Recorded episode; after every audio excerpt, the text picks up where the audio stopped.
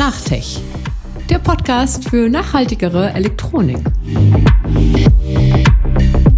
USB-Kabel. Sie haben eher eine Nebenrolle, wie die Roadies bei Konzerten. Und wie es ohne Roadies keine Musik gibt, gibt es ohne USB-Kabel kein Strom für zum Beispiel unsere Handys. Wie in der meisten Elektronik ist unter anderem Gold, Kupfer und Aluminium verbaut. Das wächst nicht an Bäumen und liegt nicht auf der Straße und ist halt mit sozialer Ausbeutung und ökologischer Zerstörung verknüpft. Aber aufgepasst! Fabian an der anderen Seite am Mikrofon hat sich in das Thema reingefuchst. Und los geht's.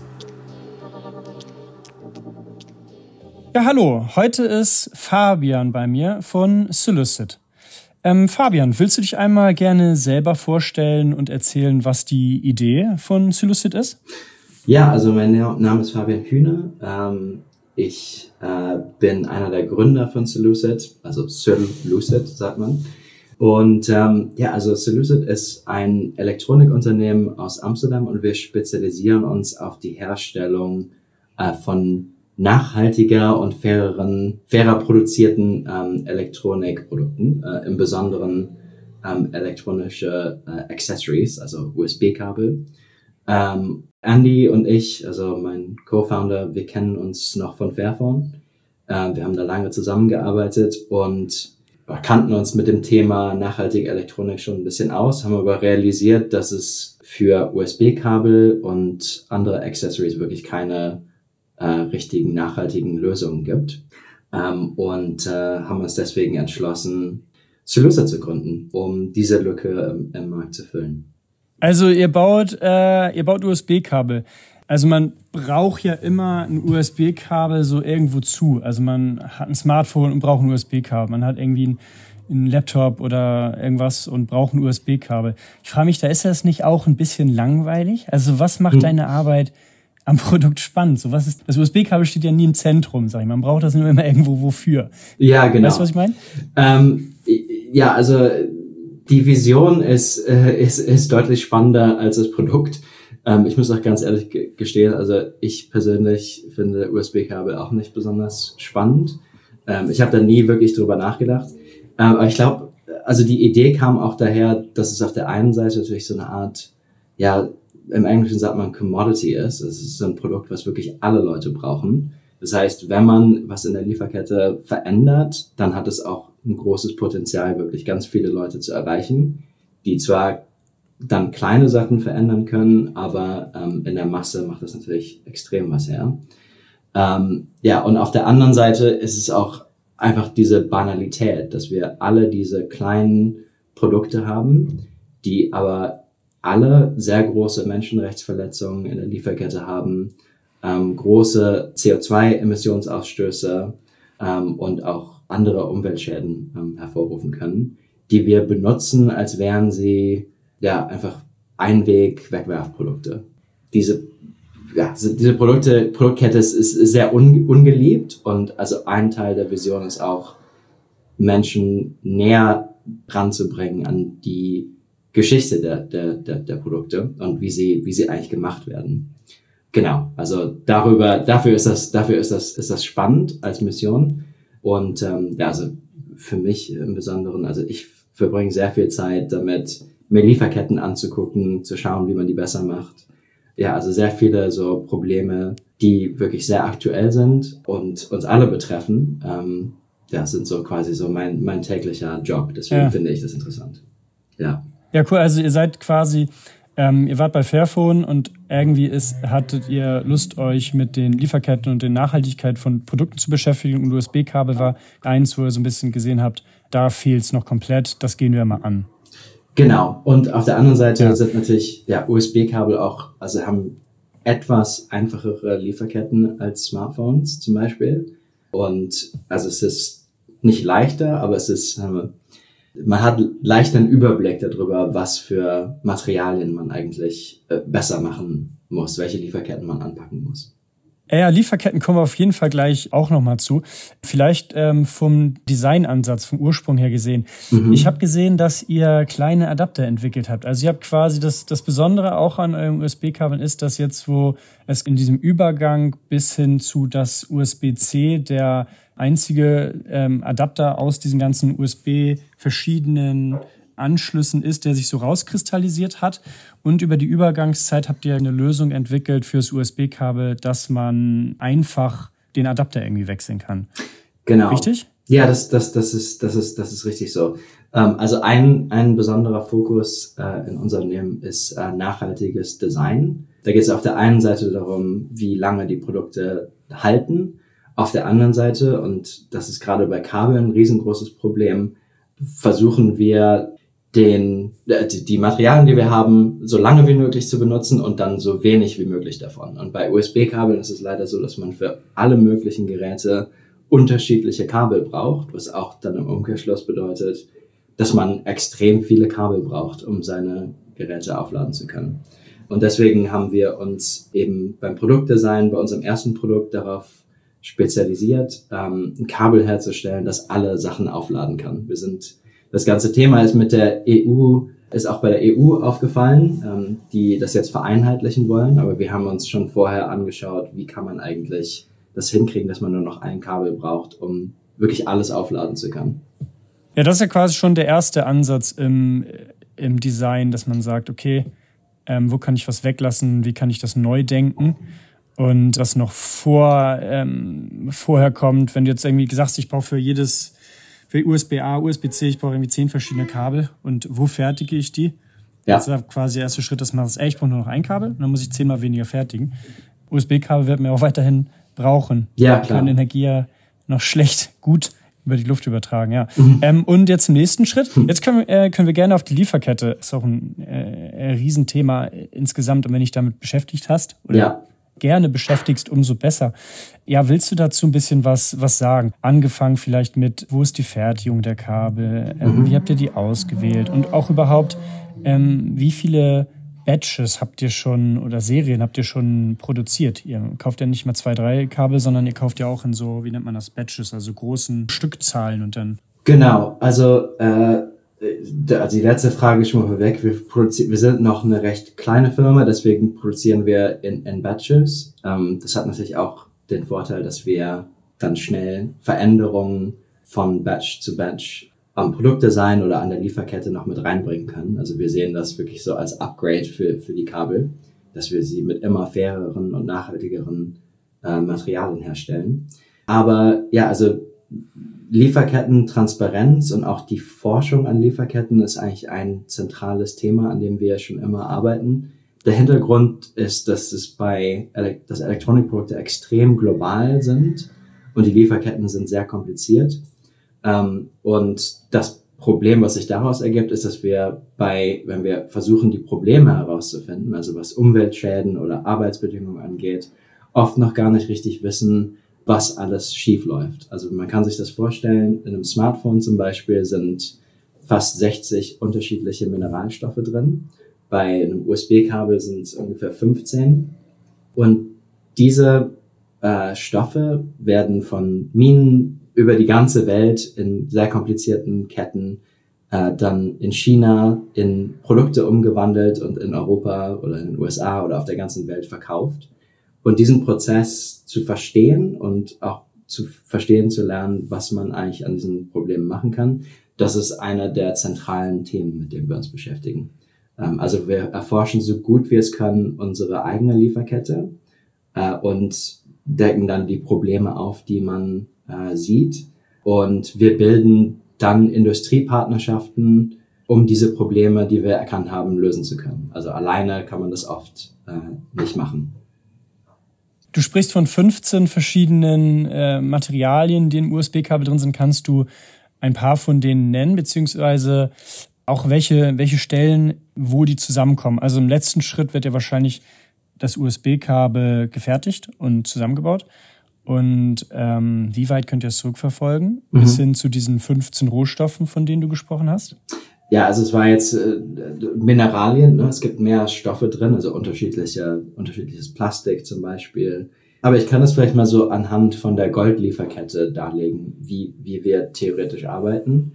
Also wenn man versucht herauszufinden, welche Stoffe in einem Produkt verbaut sind, kann man auf der einen Seite zum Hersteller gehen und sagen, okay, wir brauchen eine so eine Bill of Materials und dann legen die offen, was für Stoffe da jetzt am Ende drin sind. Was die aber nicht können, ist dir sagen, wo kommen die alle her. Das ist das riesengroße Problem, dass diese Lieferketten so undurchsichtig sind, dass man auf Herstellerebene gar nicht richtig sagen kann, wo das jetzt eigentlich herkommt. Diese äh, Mineralien werden oft eingeschmolzen und danach ist es sehr schwer zu sagen, wo ist jetzt genau der Ursprung von, von diesem Mineralstoff. Man kann es aber auch umdrehen und das haben wir in, zum Beispiel mit Fairtrade äh, zusammen gemacht. Also wir, einer der Industriepartner, mit denen wir zusammenarbeiten, ist Fairtrade, die äh, die Produktion von Fairtrade Gold zertifizieren. Und dann fängt man nicht beim Produkt an, sondern direkt bei der Mine. Also zum Beispiel bei Fairtrade wissen wir, wo die Fairtrade-Mine in Peru steht. Wir bestellen das Gold bei Fairtrade und können von der Mine bis es in die Industrie geliefert wird, dann nachvollziehen, was die unterschiedlichen Schritte sind.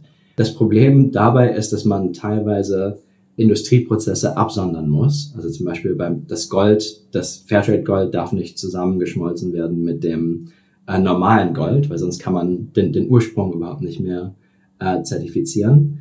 Ähm, und von dort geht es dann bis in die Industrie. Ähm, also wir haben so eine Art Massenausgleichs Ansatz. Also wir können es nicht genau bis zum Produkt nach, nachvollziehen. Also das wäre jetzt ein, ein Mineral.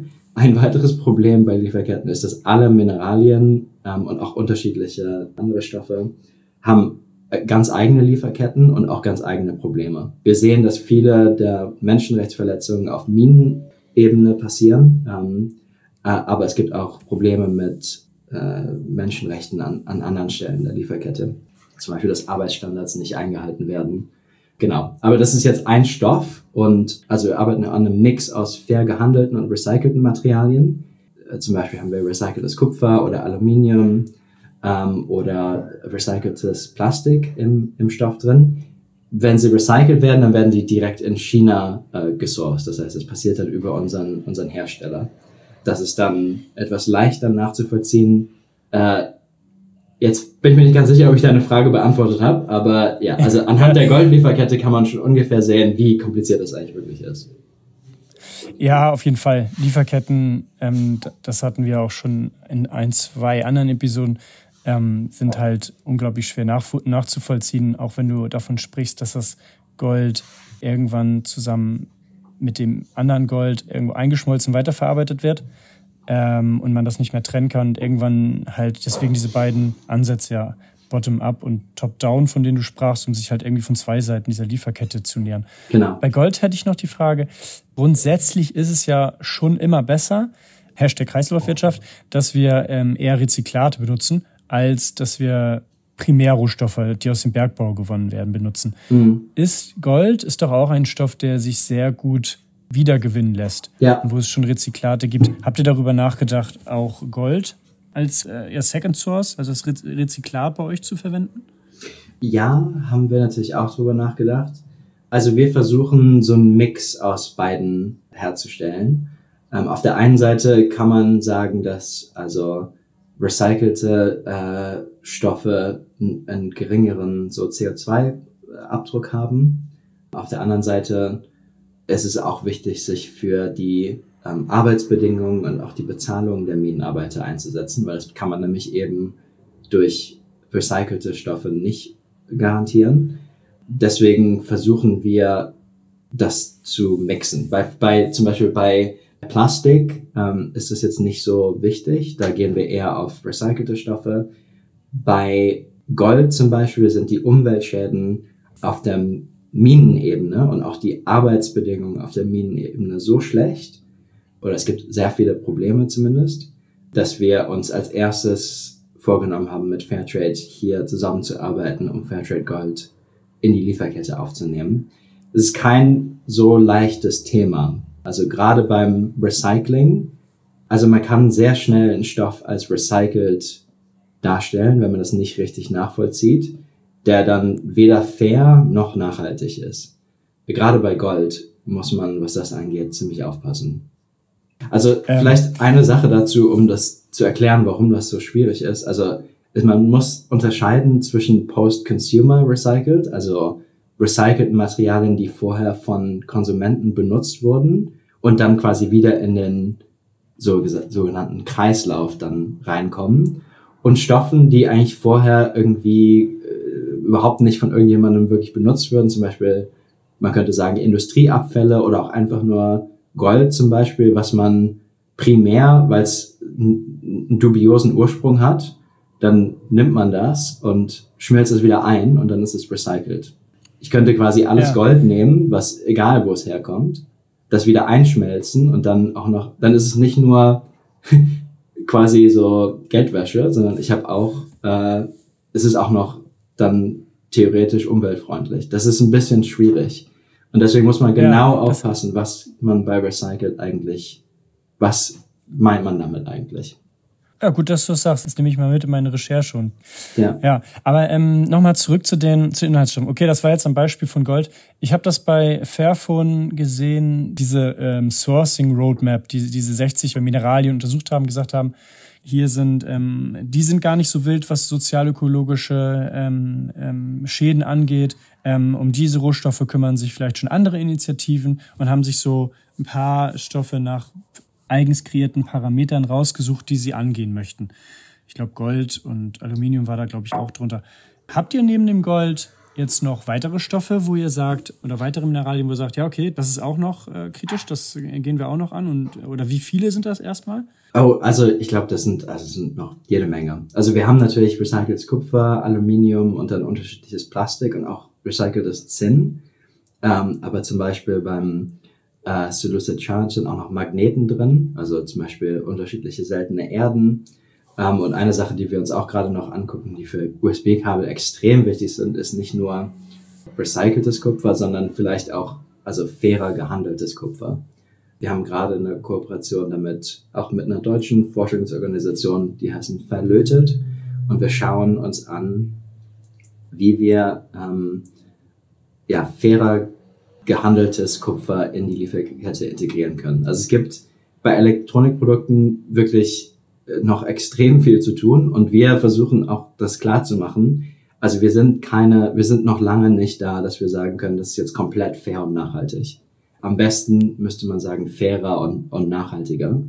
Also es gibt diese, diese Stoffe, ja. die wir jetzt gerade anschauen, aber ja, es, äh, wenn man sich die Elektronikindustrie im Gesamten anguckt, gibt es natürlich noch extrem viel zu tun. Im Wording haben wir auch immer das Problem. Wir haben, haben uns erst, wie war das noch, Schulterpunks für faire und nachhaltige Elektronik. Da haben wir gemerkt, hm, erst gibt's ja gar nicht so richtig, auch nicht definiert. Da haben wir auch gesagt, fairere und nachhaltigere Elektronik. Dann sind wir jetzt irgendwie, glaube ich, bei der Weg zur faireren und nachhaltigen Elektronik.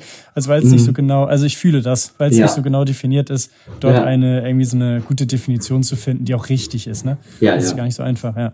Ja zum Thema Transparenz und Dokumentation der Lieferketten. Mhm. Habt ihr da noch irgendwas, ähm, habt ihr da irgendwas vor?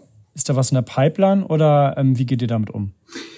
Was jetzt so konsumentengerichtete so Transparenz angeht, ich glaube, es ist bei uns eher so eine Frage von Ressourcen. Also ich habe das bei mir in der Pipeline, dass wir auch so eine Übersicht herstellen, wie es auch zum Beispiel bei Fairphone schon gab, so eine Art Infografik ähm, aber ja, also es ist bei uns natürlich eher so, du sagtest es eben so Nerdarbeit. Ähm, also wir machen sehr viel Nerdarbeit, um zu verstehen, wo diese ganzen Stoffe herkommen. Das bedeutet allerdings nicht, dass wir es komplett schon aufgedeckt haben. Also zum Beispiel, wenn man sich jetzt anschaut, wir wissen, was für Stoffe in unseren Produkten drin sind. Wir wissen auch, wo die ungefähr herkommen, was die Probleme sind.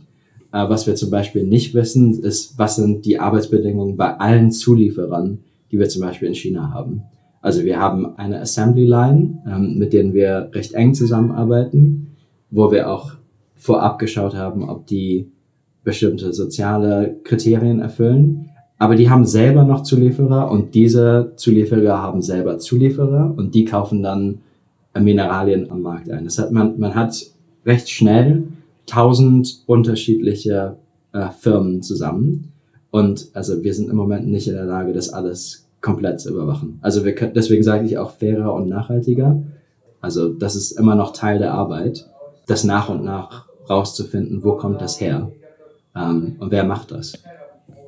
Ich denke aber als, als quasi als anderen Punkt, dass es ja auch gar nicht fertig sein muss, diese Transpar also diese, diese Dokumentation der Lieferketten, sondern also manchmal habe ich das Gefühl, dass es ganz gut wäre, einfach schon so einen Status quo abzubilden, auch wenn er nur ganz grob ist, weil das ist halt irgendwie so der Unterschied zu Unternehmen, die es sagen, dass sie es gut machen, aber gar nicht gut machen, sondern da kann man halt schon mal sagen, okay, wir beschäftigen uns damit, auch wenn die Lieferkette noch nicht aufgedröselt ist. Ja, ja. die Frage ist immer so, zum Bericht. Was, was will man eigentlich mit, damit erreichen, also das jetzt aufzudecken? Ich glaube, daran merkt man dann schon, wie sich so die Ansätze doch total unterscheiden. Aber was schon recht besonders ist, ist zu sagen, okay, wir versuchen uns nicht von Problemen in der Lieferkette loszusagen und äh, versuchen die quasi auszusparen, sondern wir nehmen die Tatsache, dass Elektronikprodukte eben überhaupt nicht fair und nachhaltig sind, als Möglichkeit dafür, ganz viele Sachen in der Welt verbessern zu können. Wenn man das aus so einer aktivistischen Perspektive sieht, so wie wir das machen, dann geht es nicht darum, möglichst viele Probleme auszusparen, sondern möglichst viele Probleme zu entdecken und dann zu lösen. Leider ist es in der Elektronikindustrie, redet man sehr viel von so Supply Chain Risk und das ist eigentlich bedeutet, dass man versucht, Probleme zu ignorieren ähm, und nicht die Verantwortung dafür zu übernehmen. Also ich finde euren Ansatz auch richtig gut, so wie du äh, meintest, wir schauen uns halt erst an, wo sind die Probleme und dann handeln wir. Ihr habt ja auch bestimmt durch euer Umfeld jetzt aus Fairphone-Richtung so bestimmt ganz viel äh, Sachen mitbekommen. Aber wir hatten ja schon im Vorfeld so darüber geredet, so was ist Nachhaltigkeit und dass da auch so ein bisschen die Vorstellungen auseinandergehen. Und wenn ihr schon so gute Sachen macht, die ihr macht, finde ich es, glaube ich, äh, manchmal ganz sinnvoll, die Leute mitzunehmen. Ich habe gemerkt, dass es so auf Konsumentenebene oft, also natürlich ist das interessant, aber ich glaube, es wäre jetzt zu viel verlangt, wenn jeder auch verstehen würde, was wir da transparent offenlegen. Ich glaube, wenn wir von Transparenz reden, also also gar keine Frage. Also das, was du da gesagt hast, machen wir auch gerne und ähm, also wir legen das auch gerne offen. Ähm, aber ich finde, es ist total wichtig, das auch zu erklären. Und das ist, wo eigentlich die wirkliche, äh, die Arbeit ist. Also was sind Menschenrechtsverletzungen auf Minenebene oder also wovon reden wir hier eigentlich? Das ist eigentlich so der Teil der, der Arbeit, die am meisten dauert. Ähm, ich ja, ähm, falls du äh, nichts ähm, weiteres ähm, sagen möchtest zum Thema Lieferketten, würde ich das Thema so ein bisschen äh, ja. schließen oder hast du noch irgendwas, was du noch sagen möchtest? Ähm, äh, nee, fällt mir jetzt gerade also, nichts, nichts ein zu. Äh, dann würde ich nämlich rübergehen, weil ihr habt ja als neben den Lieferketten war ja noch eine Sache, die ihr euch ähm, sehr auf die Fahnen geschrieben habt, die, die Langlebigkeit äh, mhm. von dem USB-Kabel. Ja. Genau, das, ihr habt gesagt, ihr ähm, stellt das Kabel so her, dass es möglichst lange hält. Vielleicht dann nochmal zurück zum Design, Langlebigkeit und vielleicht auch so Reuse und dann Recycling mhm. äh, direkt auch gleich mit. Wie habt ihr das gelöst? Ja, also es sind natürlich alles riesengroße Arbeitsthemen. Ähm, also jetzt erstmal zum, zum Thema, ähm, also wie kann man USB-Kabel besonders langlebig machen, was für uns das Wichtigste ist. Das hängt direkt mit dem Produktdesign zusammen. Also zum Beispiel, ähm, und das kann man auch bei Kabeln direkt sehen, also ist zum Beispiel ein Knickschutz dran, das haben wir gemacht. Dann ist gewobenes äh, Plastik, gewobene Plastikumwandlung, in diesem Fall ist es TPE bzw. Nylon, ähm, bei es Charge. Und eine wichtige Sache, die man halt nicht so richtig sieht bei Kabeln, ist, was eigentlich im Kabel drin ist. Also zum Beispiel, wie dick ist der Kupferdraht, der in dem Kabel drin liegt. Also eigentlich ist das Kabel ist ein Kupferdraht. Das ist das, was die Technologie leisten kann. Und wir haben dickere Kupferdrähte, die auch ummantelt sind auf der Innenseite. Das heißt, ähm, es ist von allen Seiten gegen das Brechen, also den Knick in unterschiedliche Richtungen geschützt. Und damit kann man im Grunde genommen schon gewährleisten, dass das Kabel deutlich länger hält. In den Tests haben wir als Mindestmaß 10.000 äh, 10.000 Knicke angegeben, die jetzt auch mit, ist es nicht so einfach einmal so knicken, sondern wirklich so 10.000 mal richtig feste draufdrücken. Aber das, äh, es kann sogar mehr und deswegen geben wir über fünf Jahre Garantie äh, fünf Jahre Garantie für die Kabel. Ich bin aber davon überzeugt, dass die auch länger halten. Also einen großen Teil davon, was äh, für die Kreislaufwirtschaft wichtig ist, nämlich, dass es nicht nur, dass Materialien zurückgeführt werden in den Kreislauf, sondern dass sie so lange wie möglich in diesem Kreislauf drin bleiben. Das löst man einfach durch die Langlebigkeit der Produkte. Bei Kabeln, ähm, wenn man sich zum Beispiel anschaut, wenn man irgendwie so eine Mehrfachsteckdose hat, das ist keine äh, äh, groß, also es ist keine äh, großartige Erfindung. Also diese die Technologie, um das zu machen, gibt's schon lange. Ähm, was uns eben aufgefallen ist, ist, dass bei gerade bei USB-Kabeln und bei anderen kleinen Accessories oft einfach nicht gemacht wird. Auf der einen Seite, um Kosten zu sparen, auf der anderen, denke ich, um einfach ja, kürzere Produktzyklen künstlich herbeizuführen, um dann mehr Produkte zu verkaufen. Ähm, also das ist ein wichtiger äh, Teil davon. Das andere ist, dass wir recycelte Materialien benutzen. Also wir be benutzen schon Materialien, die auch zertifiziert werden als recycelt, die zurück in den Produktzyklus reinfließen. Also die werden nicht aus Kabeln gemacht, sondern die Materialien kommen überall her. PET zum Beispiel kennt man, glaube ich, schon von Plastikflaschen oder Kupfer gibt es natürlich auch in allen möglichen Sachen drin. Die verwenden wir wieder, um damit Kabel zu machen. Also die Recyclingfähigkeit des Kabels angeht. Also ein Großteil davon, dieser Kabel kann man, also der äh, Stoffe, die in das Kabel gehen, kann man auch wieder recyceln. Ähm, zum Beispiel Kupfer. Ähm, genau.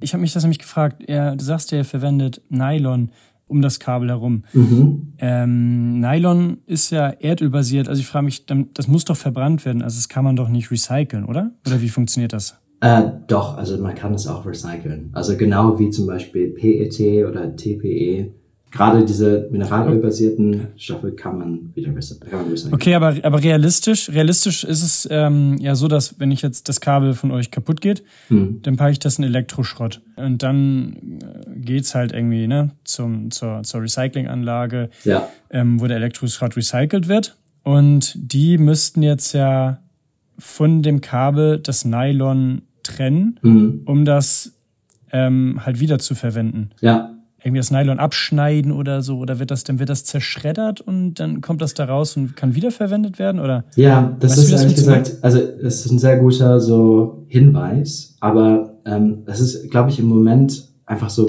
wie die Recycling, also die Elektronik-Recycling-Industrie funktioniert. Ähm, also theoretisch kann man diese ganzen Materialien recyceln. Es hängt immer so ein bisschen so auf den Reinheitsgrad an, den man wieder rausbekommt, wofür das dann benutzt werden kann. Also zum Beispiel bei Kupfer kann man es sehr gut wieder auf diesen Zustand bringen, dass man theoretisch auch andere Kabel draus machen könnte. Aber im Moment funktioniert Elektronik-Recycling so, dass im Grunde genommen alles, was man als Elektroschrott hat, wird verbrannt, wie du das richtig gesagt hast. Und dann, da, so kommt man eben leicht wieder an die wertvollen Materialien dran. Nämlich eben das Gold, das Silber, das Kupfer. Das ist, was man eigentlich wieder rausholt. Alles andere sind viel zu kleine Mengen an ganz unterschiedlichen Stoffen, die super schwer voneinander zu trennen sind. Ähm, also wenn ich, du jetzt gerade hast du das Nylon angesprochen, das ist aber nur eins der von diesen ganzen Reihen an Plastik, die in, in, in ähm, äh, Elektronikprodukten drin sind, die alle verbrannt werden. Ähm, weil man, also das jetzt zu trennen, lohnt sich einfach für die Industrie im Moment nicht.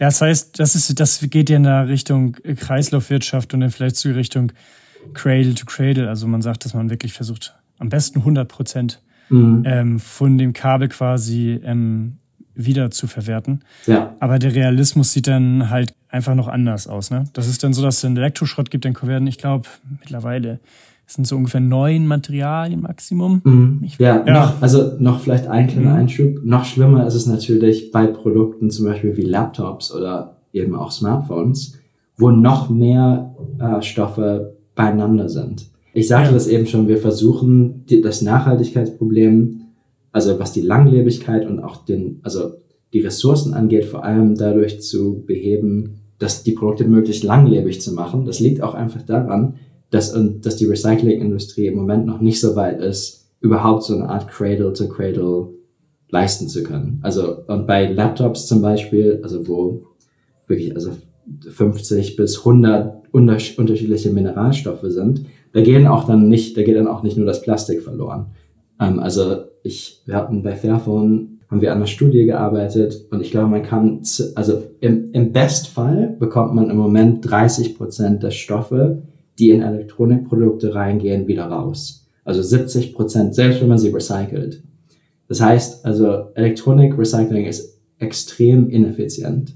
Ähm, und das liegt auch daran, dass einfach die Stoffe, die in Elektronikprodukte reingehen, nicht besonders wertvoll sind und es sich eher lohnt, die zu verbrennen und dann das Gold rauszuholen, als jetzt das Plastik vom Gold zu trennen.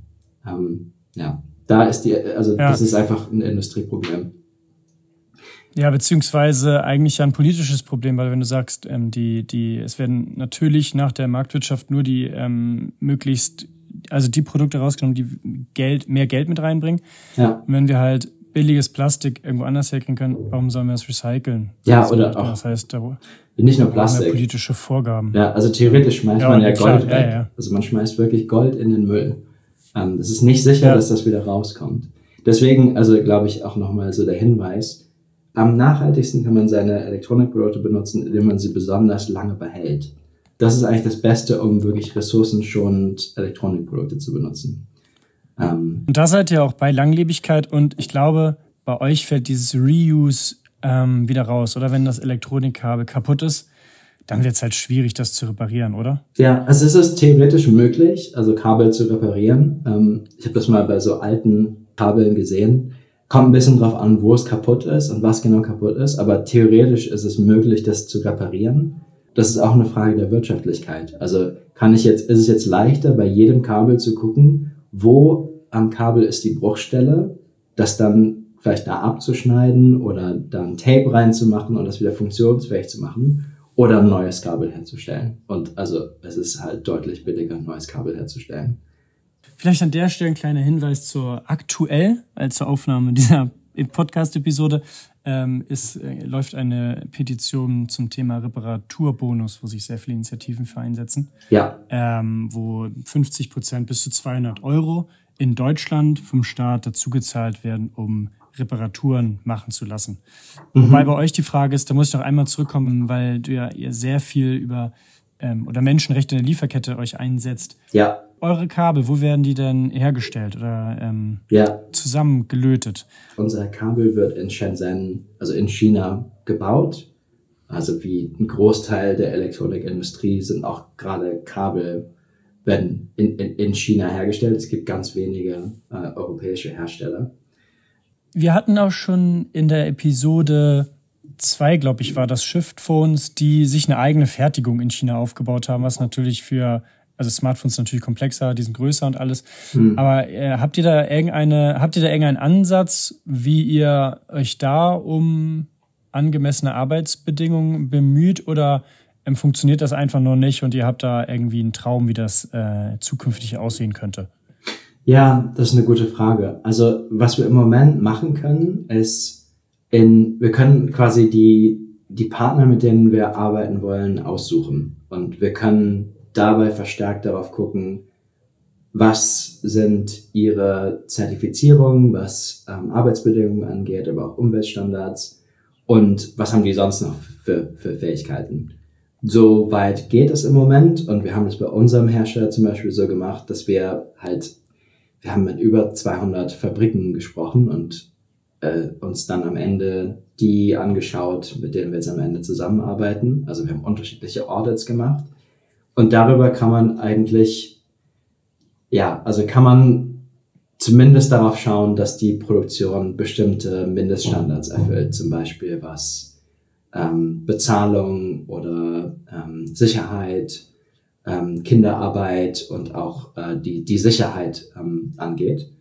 Ähm, eine eigene Fabrik aufzumachen ist extrem äh, kostenintensiv, weil also je nachdem, wie viel man produziert, ähm, das recht schnell unwirtschaftlich wird. Ähm, aber was uns natürlich vorschwebt, und das wäre eine, also auch eine super ja, Lösung für uns, was die Lieferkette angeht, ist eine europäische äh, Produktion aufzubauen, weil wir damit mehr Kontrolle darüber haben, wie unsere Lieferkette aussieht. In China ist es oft sehr schwierig, ähm, die ganzen Supplier unserer Hersteller nachzuforschen. Auf der einen Seite haben wir natürlich irgendwie eine Sprachbarriere. Die sind auch dann oft nicht sehr offen. Und es gibt ganz andere Importbeschränkungen ähm, für den chinesischen Markt. äh, was bestimmte Mineralien angeht, die es in Europa nicht gibt. Zum Beispiel, also ein Problem, das wir mit äh, Fairtrade Gold zum Beispiel haben, ist, dass in China die Einfuhr von Gold extrem stark äh, reguliert ist. Das heißt, alles Gold, was nach China geht, muss an einer zentralen Stelle eingeschmolzen werden. Das heißt, ab diesem Punkt kann man das nicht mehr richtig nachvollziehen. Das selber aufzubauen hätte für uns auch den Vorteil, dass wir besser verstehen können, wie die äh, Mineralien eigentlich in das Produkt kommen. Das sind unterschiedliche Vorzüge. Habt ihr gesagt, ihr habt euch 200 äh, Fabriken angeschaut? Wir haben mit über 200 Fabriken gesprochen, nicht angeschaut. Also wir haben so. Das klingt für mich trotzdem also unglaublich viel, selbst sich alleine da mit 200 Fabriken zu beschäftigen. Ja. Ja, vielleicht jetzt in die Richtung, dass die USB-Kabel, die ihr produziert, ja auch ihren Preis haben. Und auch wenn sie lange halten und man dadurch natürlich argumentieren kann, ey, das hält lange, ähm, dann kann sich die nicht jeder leisten und sie wird, ich glaube, in unteren Einkommensschichten würde man sich die vermute ich einfach mal eher nicht kaufen. Ähm, mhm. Ich habe auch überlegt, ob dort irgendwelche Ansätze möglich wären, aber weil jetzt auch den Gesprächen aus den vorigen Episoden war der Ansatz mit Open Source Hardware, dass man sich das ja selber bauen kann. Aber ich glaube, und das äh, andere Möglichkeit war bei Camon halt so ein Mietmodell aufzubauen, dass man halt ähm, über die Zeit halt Kosten hat und das so lange einfach, also für die Nutzung des Kabels bezahlt und nicht für den für den Besitz des Kabels. Mhm. Und, aber ich glaube, auch das ist kein äh, Modell, was ich irgendwie mir bei euch vorstellen könnte, weil man mietet sich ja, also ich kann mir nicht vorstellen, mir ein USB-Kabel zu mieten, auch weil das vielleicht eher mal, weiß nicht, weg ist. Ich Vielleicht kann ich da einmal kurz einhaken, weil also ja, tatsächlich klar, das Letztere machen wir tatsächlich. Ähm, also das ist jetzt recht neu, aber wir arbeiten tatsächlich mit ComOn zusammen und also Solucid ist ab seit, seit seit kurzem, seit einem Monat, sind wir der Haupt, die Haupt-USB-Kabel, die mit allen Common-Geräten geliefert werden. Ah. Das heißt, ja, Glückwunsch. also, ich weiß nicht, also es ist natürlich nicht auf den Konsumenten gerichtet, unbedingt, ähm, sondern also es macht total Sinn für Firmen, die Elektronikgeräte vermieten, dann auch USB-Kabel mitzuliefern, die ziemlich äh, langlebig sind. Also ähm, einfach weil ja die natürlich alle, alle Teile der Vermietung zurücknehmen, also das Kabel genau wie das Produkt selber, und die dann halt gerne wiederverwenden wollen. Ja, richtig gut. Das, ja, das ist quasi die Antwort der Leistbarkeit so ein bisschen, würde ich sagen, oder eine gute, eine gute Schiene. Ja. Dass uns mit einem Produkt, was verwendet wird, quasi mit reinbezieht und dann in dieses Mietmodell mit, ein, ja, mit einbaut. Genau. Cool. Das ist auch ein unglaublich schweres Thema, weil solange so diese Nachhaltigkeitsaspekte nicht von der Politik so weit reguliert werden, ist es halt immer teurer, diese Produkte herzustellen. Äh, das leistbar zu machen für eine breite Masse ist ja ein unglaublich schweres Thema. Vielleicht Selbstkritik. Habt ihr irgendwelche Punkte, wo ihr sagt, selbst ähm, das können wir auf jeden Fall noch besser äh, machen und äh, da sind wir schlecht oder da müssen wir ran? Und bisher hört sich das ja alles ziemlich gut an, was ihr so macht. Bei super vielen Sachen. Also ich, wenn sich das gut anhört, ist es, ist es schön. Aber ich glaube, wenn man sich so Lieferketten anschaut, also täglich, wie ich das jetzt mache, dann hat man schon ein ganz gutes Maß an, an Selbstkritik. Ein Problem, was uns seit äh, einiger Zeit beschäftigt, ist, dass ähm, also Klein, Kleinbergbau von Gold äh, im Amazonas sehr stark zugenommen hat und also in manchen äh, südamerikanischen Ländern mittlerweile die Hauptursache, äh, eine der großen Ursachen, nicht die Hauptursache, aber eine der Hauptursachen ist äh, für die Abholzung des, des Regenwaldes. Also es gibt unglaublich viele Probleme und also die alle zu lösen, das ist dann, also wenn wir das schaffen, dann wohnen wir wirklich äh, in einer anderen Welt. Also die Probleme bleiben leider akut. Ich denke auch jetzt das, was du gesagt hast, mit Übertragen, wo wir vorher geredet hatten über Leistbarkeit und auch wo wir davor geredet hatten über Recycling, dass es da halt einfach auf großer Ebene noch Verbesserungspotenzial herrscht, mhm. ähm, finde ich, ist es immer wieder wichtig, ja, das alles auf einer politischen Ebene, auf einer national- und auch EU-politischen Ebene anzugehen. Genau, dass ihr mit, mit dem, was ihr macht, ähm, quasi auch so ein, ja, Multiplikator sein könnt für die Menschen, die sich ja sowieso an, fairen, an fairer Elektronik interessieren, weil sie ja auch an euren Produkten interessiert sind. Mhm. Ähm, quasi so als Multiplikator von zum Beispiel zivilgesellschaftlichen Petitionen zu irgendwelchen politischen Fragestellungen sein, um dort auch zu sagen, ey Leute, wir brauchen Wir brauchen ein starkes Lieferkettengesetz. Wir brauchen eine starke Kreislaufwirtschaft, dass auch die Elektronik viel besser recycelt wird. Ähm, ja, also ich glaube, es ist immer auch so eine Frage danach, was ist eigentlich die Rolle von unterschiedlichen so Akteuren in der Zivilgesellschaft. Also wir sind natürlich ein privatwirtschaftliches äh, Unternehmen.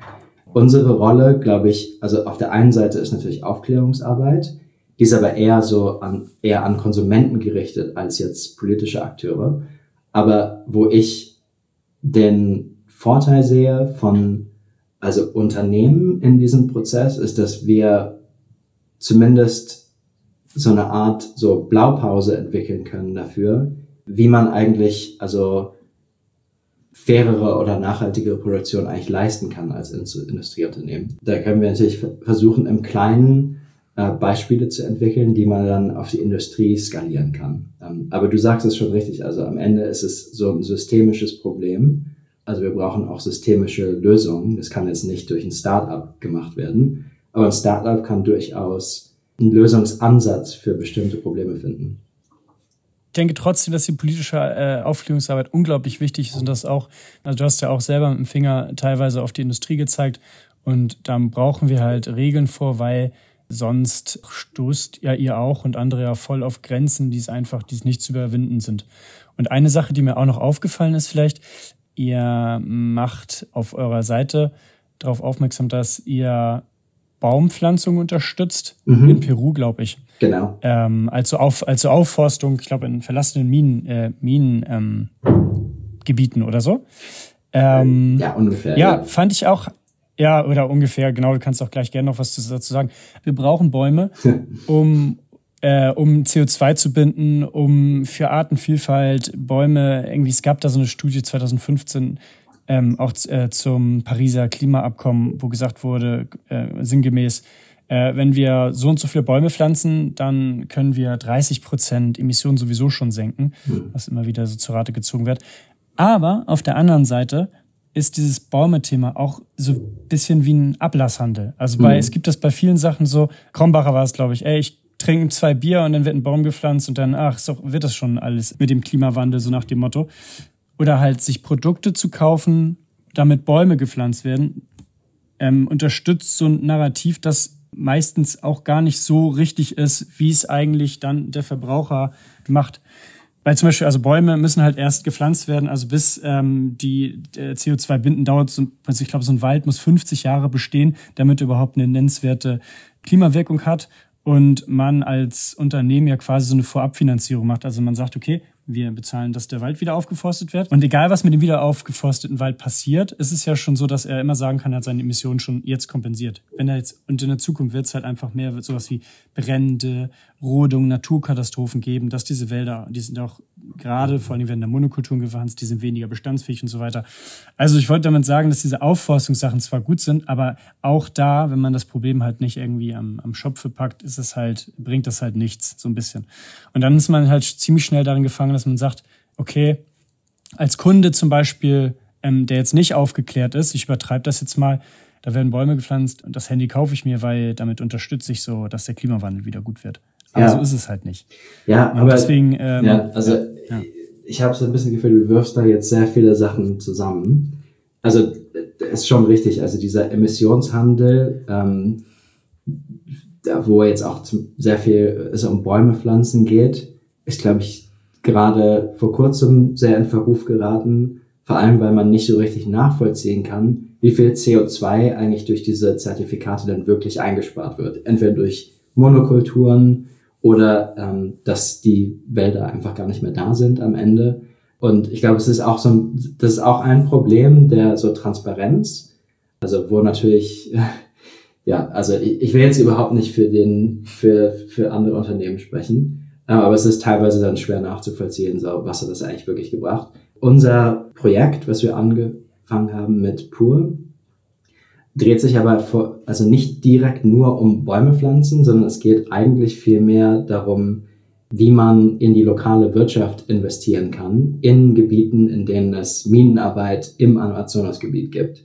Ein Grund dafür, dass überhaupt es äh, so viel Regenwaldabholzung gibt, auch also im, im Kleinbergbau, die nicht unbedingt legal ist, ist einfach, dass es sehr arme Gebiete sind, wo ja, Menschen nicht unbedingt die Möglichkeit haben, sich jetzt für den Naturschutz einzusetzen, sondern eher versuchen, einfach zu überleben und äh, noch was zu verdienen. Das Projekt, was wir haben, ist ein Agroforstwirtschaftsprojekt, wo es nicht primär um Bäume pflanzen geht, sondern eher um Landwirtschaft. Und es ist eine Kaffee- und Kakaoplantage, die diese Pflanzen können in, im Schatten von Regenwaldbäumen gepflanzt werden. Und wir investieren in dieses Projekt, weil es auf der einen Seite äh, einen Beitrag ähm, zur lokalen Wirtschaft leistet und zur anderen, auf der anderen Seite nachhaltige Landwirtschaft im Amazonasgebiet zu fördern und eventuell damit einen Anreiz zu schaffen, nicht illegal Gold abzubauen. Ja. Ja, danke, dass du es nochmal äh, ja, so aufgeklärt hast. Und ich finde es auch gut, dass wir so darüber reden können. Mhm. Ähm, man, also ich merke voll, dass ich auch damit ja, äh, doll auseinandersetzt. Also ihr seid ja ein gutes Projekt und das Thema ist einfach unglaublich schwierig, weil es so unglaublich so facettenreich ist in der Gesamtheit. Ja, ähm, gibt es viele Punkte, wo man noch drüber reden kann. Und als kleiner Player ist es sowieso schwierig, dort ein Fünkchen zu sein, der wirkliche Veränderung reinbringt. Danke nochmal. Ja, gerne. Zum Abschluss vielleicht in der Richtung. Ähm, wo soll die Reise hingehen mit Psilocyt? Also wir äh, sind im Moment damit beschäftigt, noch mehr Kabel auf den Markt zu bringen und natürlich einfach weiter die Lieferkette zu verbessern. Ähm, das wird erstmal unser Hauptfokus bleiben. Und ein ja, weiterer Punkt ist, dass wir gerne die Lieferkette, die wir jetzt für die Kabel entwickelt haben, gerne noch auf andere Produkte übertragen äh, wollen. Das ist ein Vorteil dabei, dass Elektronikprodukte so ähnliche äh, Lieferketten haben, ist, dass man, sobald man eine Veränderung für ein, eine Lieferkette erforscht hat, die auch auf andere Produkte theoretisch übertragen kann. Auf jeden Fall Augen aufhalten für neue Produkte. Das ist doch ein schönes, äh, schönes Abschlusswort. Schön, Fabian. Danke Super. für das Gespräch. Ja, viel Erfolg noch mit euren, mit euren, mit euren äh, Visionen und Projekten, die ihr so vorhabt. Ja, gerne. Wenn dir die Episode gefallen hat und du gerne mehr rund um nachhaltige Elektronik hören möchtest, verbreite sie gerne weiter. Wir als Sodapunks sind unabhängig und gemeinnützig und auf deine Hilfe angewiesen. Links zu unseren Inhalten und zu Infos rund um diese Episode findest du in den Shownotes. Danke fürs Hören und bis bald.